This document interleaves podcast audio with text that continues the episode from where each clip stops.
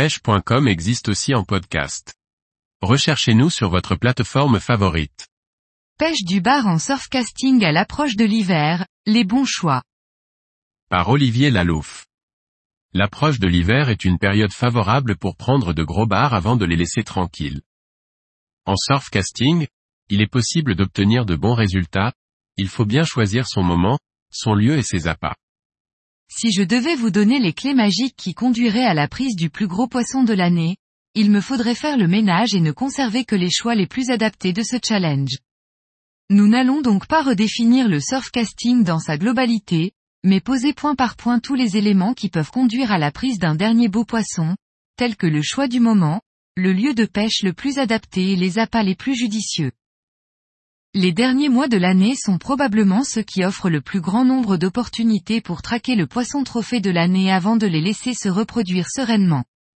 Le mauvais temps salvateur donne au poisson les ingrédients nécessaires à la constitution de son stock de graisse. Ce mauvais temps doit être durable, deux ou trois jours consécutifs sont corrects, trois ou quatre jours c'est encore mieux. Les jours passent et ce sont de grosses quantités de nourriture qui sont détachées du fond. Les bars ne s'y trompent pas et la quantité de poissons présents sur les lieux dépend directement de la quantité de nourriture située sur le fond de la zone de pêche. En plus de la nourriture que relève le mauvais temps, il faut également tenir compte de la marée. Un gros coefficient est toujours meilleur qu'un trop faible, tout simplement à cause du déplacement de la nourriture stockée sur le fond. Un petit coefficient rendrait à limiter la progression de la nourriture vers le bord tandis que les gros flots massifs d'un coefficient la rabattraient très rapidement sur les plages. Le moment rêvé par tous les pêcheurs en surfcasting est donc le suivant. Les deux jours suivant la tombée totale des vents ne doivent pas être manqués, et vous devrez vous présenter sur les lieux à la fin de la marée descendante pour pêcher les premières heures de la marée montante. Il faut ensuite définir et choisir un lieu de pêche favorable et prometteur. La zone optimale est celle qui crée des conditions nécessaires à la venue massive des poissons. La logique de réflexion est simple, le poisson se dirige toujours là où s'accumulent les plus grandes quantités de nourriture. Les deux postes à privilégier sont donc les baïnes et les estuaires. Les baïnes sont intéressantes, car la nourriture s'accumule dans la cuvette et la fait tourner durant toute la marée montante. Il faut pêcher à la sortie, car les poissons pénètrent dans la baïne face au courant. Les deux premières heures de marée montante sont extrêmement favorables pour piéger de gros poissons. Les estuaires sont aussi très intéressants, car le courant d'eau douce coupe littéralement les courants côtiers. Il crée des amoncellements de nourriture sur les plages ou bords adjacents en aval du courant côtier. L'affrontement du courant d'eau douce et de la houle marine crée également des conditions idéales pour piquer les gros bars.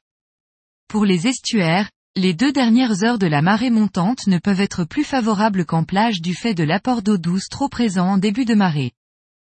Il est primordial d'effectuer des repérages avant d'aller à la pêche, n'attendez donc pas que la météo soit mauvaise pour vous réveiller.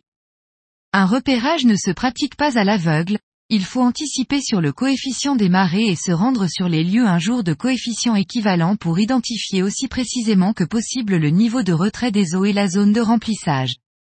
Une fois ce repérage effectué, vous êtes prêt et pouvez attendre le bon moment. Prendre un gros poisson en fin d'année ne doit laisser aucune place au doute.